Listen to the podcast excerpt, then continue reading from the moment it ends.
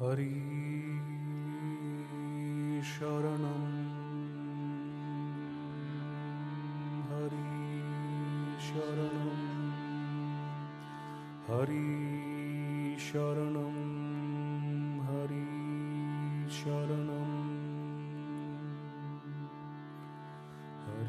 Millones de peregrinos se acercan al Ganges todos los años para obtener su bendición, realizar ofrendas, rituales o para morir en sus orillas. Que sus cenizas se esparzan en las aguas sagradas y así cerrar el ciclo de las reencarnaciones.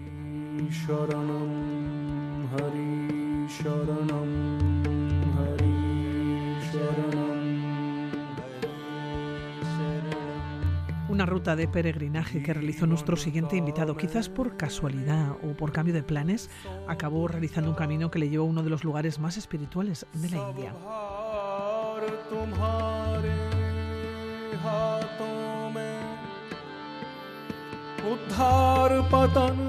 Un país que conoce bien, un país que repite por diferentes circunstancias una vez al año. Con su cámara en ristre se acerca a la cultura, a las tradiciones, al paisaje, al culto al agua y también a la naturaleza.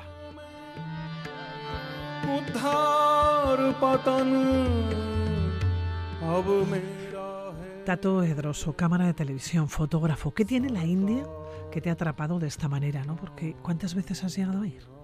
Bueno, pues unas cuantas, unas ocho o nueve veces, creo. Buenos días, que no te había Buenos dicho. días. Eh, son unas cuantas para acercarte a un país como la India, en sí mismo un continente, es un país inmenso. ¿Qué tiene? Todo. Tiene todo. Tiene. India es el país de los contrastes. Es, es que tiene el blanco y el negro. Tiene. Tiene todo. Tiene todo lo que pueda haber en, en la naturaleza, en el humano, en, en todo nuestro. en nuestro hábitat. Oye, ¿recuerdas la primera vez que fuiste a la India? Sí, la primera vez que fui a la India fue por un motivo de, bueno, eh, mi pareja y yo íbamos a hacer montaña allí y llegamos a la zona norte. A la Fue antes de la pandemia. Sí, sí, sí, no sé, no sé en qué año, ya hace años.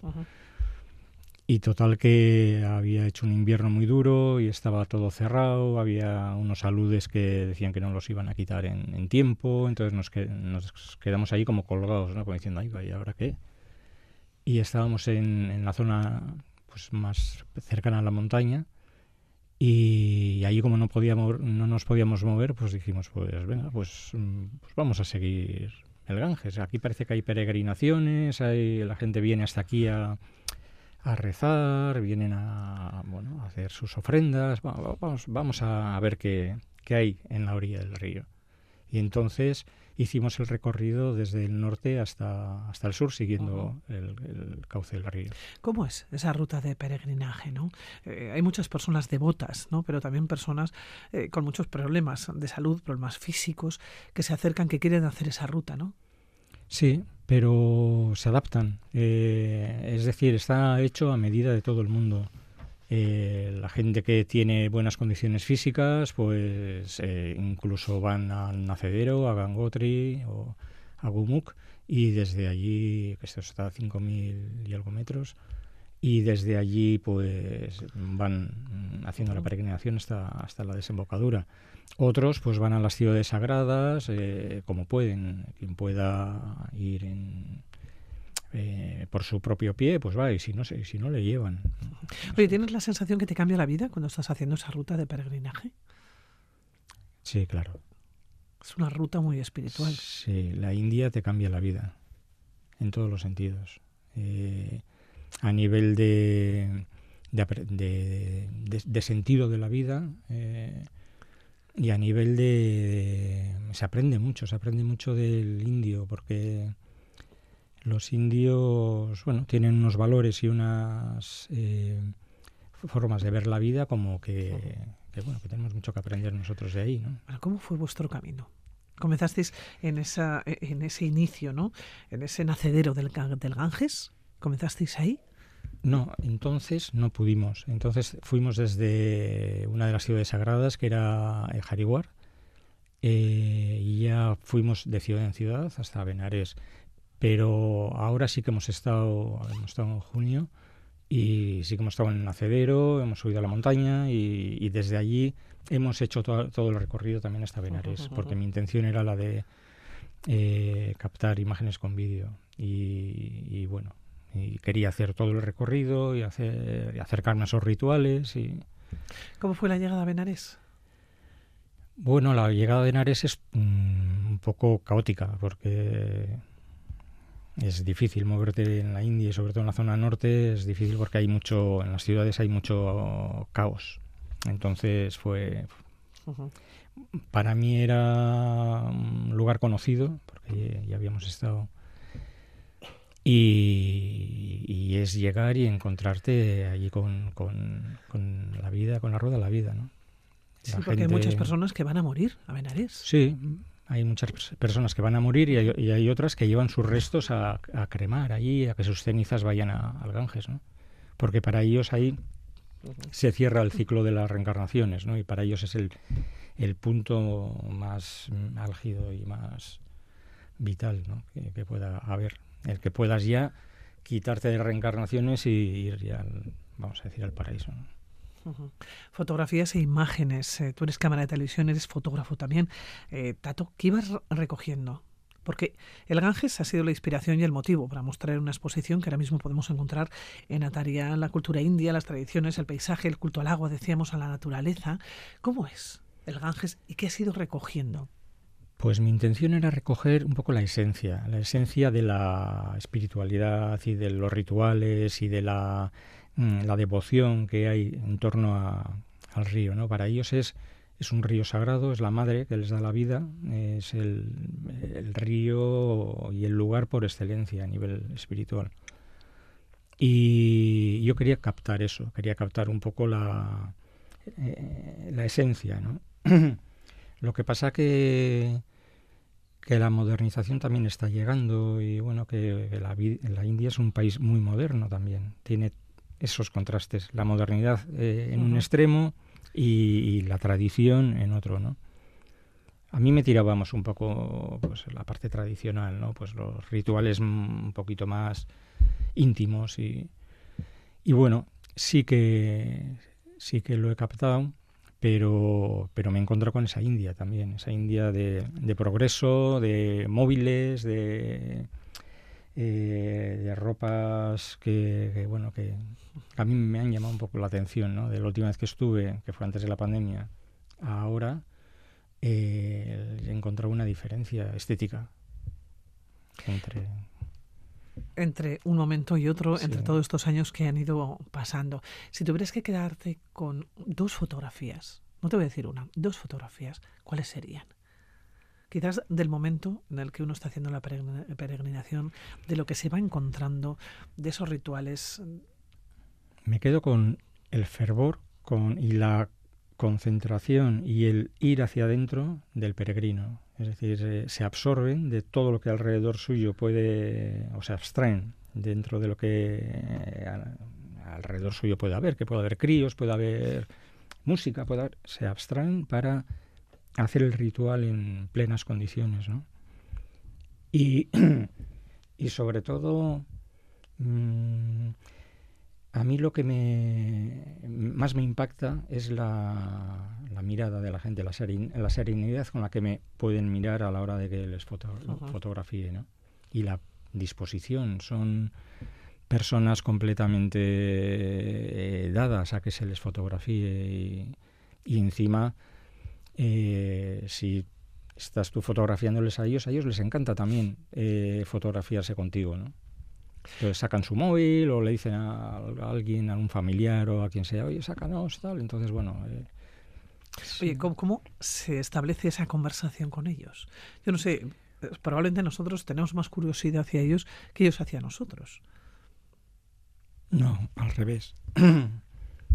ellos, el indio es muy curioso y estás sentado en una escalinata o en cualquier lugar y te rodean, te rodean para hacerte preguntas de toda clase, de tu vida privada, de tu familia, de del Barça, de yo qué sé, te preguntan todo lo que le suena a pues a nuestra tierra, ¿no? Oye, ¿y les interesa saber qué haces allá? porque estás haciendo una ruta en principio de peregrinación o estás andando por lugares que son sagrados, que son sagrados para ellos. Y sí, que hay muy poquitos occidentales que lo hagan. Les llama la atención. Eh, sí, al indio le llama la atención el, que un, una persona tan lejana a ellos, ¿no? en cultura y en, eh, pueda incluso sumergirse en, su, en, su, cultura. Yo soy músico y, y toco su música, eh, toco el bansuri y, a veces participo en, en reuniones que ellos hacen, eh, reuniones o de yoga, de meditación, y, y, eso les rompe todos los esquemas. Dicen, ¿cómo este... ¿Este qué hace aquí? ¿no? Este qué hace aquí, ¿no? Y encima nos toca nuestra música de... no sé, les llama mucho la atención eso, ¿no? bueno, yo, no sé, pues nada, pues me gustaba y lo aprendí y ya está, ¿no? y se establece, desde luego, esa comunicación y esa coordinación con ellos que de alguna manera cuando están haciendo esa ruta llegan hasta el Ganges, decíamos, algunos van allá a morir, a cerrar el ciclo ¿no? de las reencarnaciones y se sumergen al río, muchos de ellos, limpian su cuerpo, pero limpian su alma también, ¿no? La corriente se lleva sus pecados. Eso es. Para el hindú, el baño en el Ganges es la limpieza y la purificación de su alma. Eh, viene de las antiguas escrituras, eh, cómo se creó el Ganges. El Ganges era una diosa. El Ganges es femenino. Eh, ellos le llaman Maganga y es la madre Ganga, que era una diosa que estaba en el, en el cielo y estaban allí en un conflicto y tal y veían que en la tierra había muchas almas perdidas y que no tenían y entonces Brahma les dijo, hay que mandar a, Ganga a la tierra a purificar esas almas. Y entonces así se creó el río, mandó a Ganga y, entonces para el hindú ese agua es purificadora, es la que, es, eh, la que limpia sus pecados. Y la... ¿Has llegado a introducirte tú también en el agua, en el Ganges? Sí, sí, a la, un poco a la fuerza, porque tuve que cruzar el río en el nacedero estaba allí sacando fotos y hubo un momento en que tuve que, cruzar a la otra orilla y bueno, y, sí, fue un, un momento que digo, no, mira, estoy metido aquí hasta la cintura. Pero tampoco era como para, para disfrutarlo mucho porque estaba congelada, salida del propio glaciar. Pero luego en Benares y en estos lugares intento que no, no sé, soy un poco pues no sé, igual no pasa nada, pero por si acaso... Hay que respetar de alguna manera también, sí, ¿no? yo me siento vulnerable ahí. Y ellos nada, ellos se, se limpian, se lavan la boca, beben, eh, cogen agua de allí, se la llevan. Hacen, pues eso, para ellos es lo más de lo más. Estar en el Ganges eh, significa comprender el ciclo de la vida, decías, es sentirse humano, aprender a aceptar lo inesperado y formar parte de una tradición viva.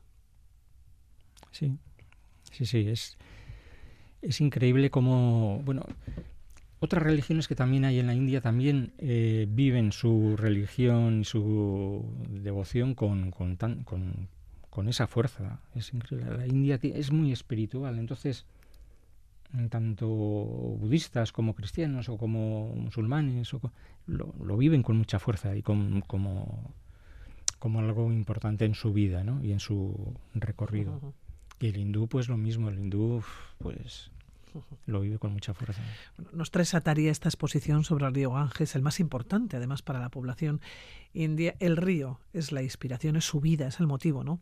Para mostrar en esta muestra esta cultura, decíamos, india y sus tradiciones. Y es muy curioso, Tato, nos has acompañado en estos micrófonos en ocasiones, nos has llevado hasta el Sáhara con tus fotografías, un lugar también al que te quedaste, eh, te quedaste muy motivado, muy enganchado, ¿no? Al que calificaste en estos micrófonos de fantasía. Y también nos has acercado a lugares tan atractivos como Camboya. Pues sí. Fíjate qué sitios tan distintos, ¿eh? Sí, todos me han llevado eh, por motivos diferentes y, al final luego he vuelto para, para captar en aquellos lugares el, eh, pues lo que, lo que me atraía. ¿no? Por ejemplo, en el Sahara lo que sí me atrajo fue la, mm, la estética del desierto y luego la vida de los tuareg. Y fue, fue importante porque ahora ya no, no, no hay casi campamentos en, en el desierto. ¿no? Entonces sí fueron momentos muy, muy vitales para mí y luego aparte a nivel estético me pareció genial. Y Camboya fui por un tema de trabajo con, con unos franceses a hacer unos documentales Y dijo, yo aquí tengo que volver a fotografiar esto y a sacarle eh, la esencia de la vida de, este río. Todo el, mundo vivía eh, a espaldas al, río. En Camboya se vive de espaldas al río. Pero es que el río es lo que les, está dando toda la vida. Por si Camboya se inunda, ¿no? Entonces eh, viven luego de lo que les da el río, ¿no? Y bueno, y, bueno, y el Ganges pues es que esto, esto te engancha, vamos, vas allí, ves lo que allí se mueve, ves lo que aquello transmite y dices, esto es, fantástico, vamos. Hay un lugar, Allahabad, que está pues, cerca de Benares también. Eh, ahí se juntan cada 12 años, creo que es, no, sé muy bien los periodos, pero se pueden juntar 10, 12 millones de personas en una semana o 15 o es la mayor concentración en el mundo que se hace en un lugar. Y se, se recrea toda una ciudad mm, en lo que son los meandros del río, que ahora cuando estaba no había nada, era todo arena, pero en la otra vez que estuve ya estaban preparando todas las farolas, tiendas de campaña, carpas, a los que van millones de personas. Hacen puentes en el río, puentes flotantes que luego los desmontan. Entonces, es algo, algo fantástico. ¿Vas a volver a la India? No sé. no tengo ni idea. No sé. No sé por qué. No sé. Mi vida va transcurriendo sobre la marcha. Entonces, sí, es posible. Es posible que te vuelvas a encontrar con el Ganges, eh, con esa vida y espiritualidad, así se denomina, ¿no? La exposición que Animamos a todas las personas que nos estén escuchando que se acerquen a Taría hasta el 25 de febrero. Tienen tiempo todavía, tienen toda la semana para conocer eh, todas estas rutas y no solamente mm, realizar ofrendas, todos los años eh, millones de personas, decíamos al comienzo, que se acercan hasta el Ganges para obtener su bendición y así cerrar también el ciclo de las reencarnaciones, una ruta de peregrinaje que nos va a acercar al paisaje, a las tradiciones, a la cultura hindú, al culto al agua y también a la naturaleza. Eh, Tato Droso, como siempre, un placer que hayas venido aquí a la sintonía de Radio Victoria. Un placer que... Hasta la próxima, ¿eh? Estar con vosotros y compartir esto. Gracias y muy buenos días. Vale, gracias.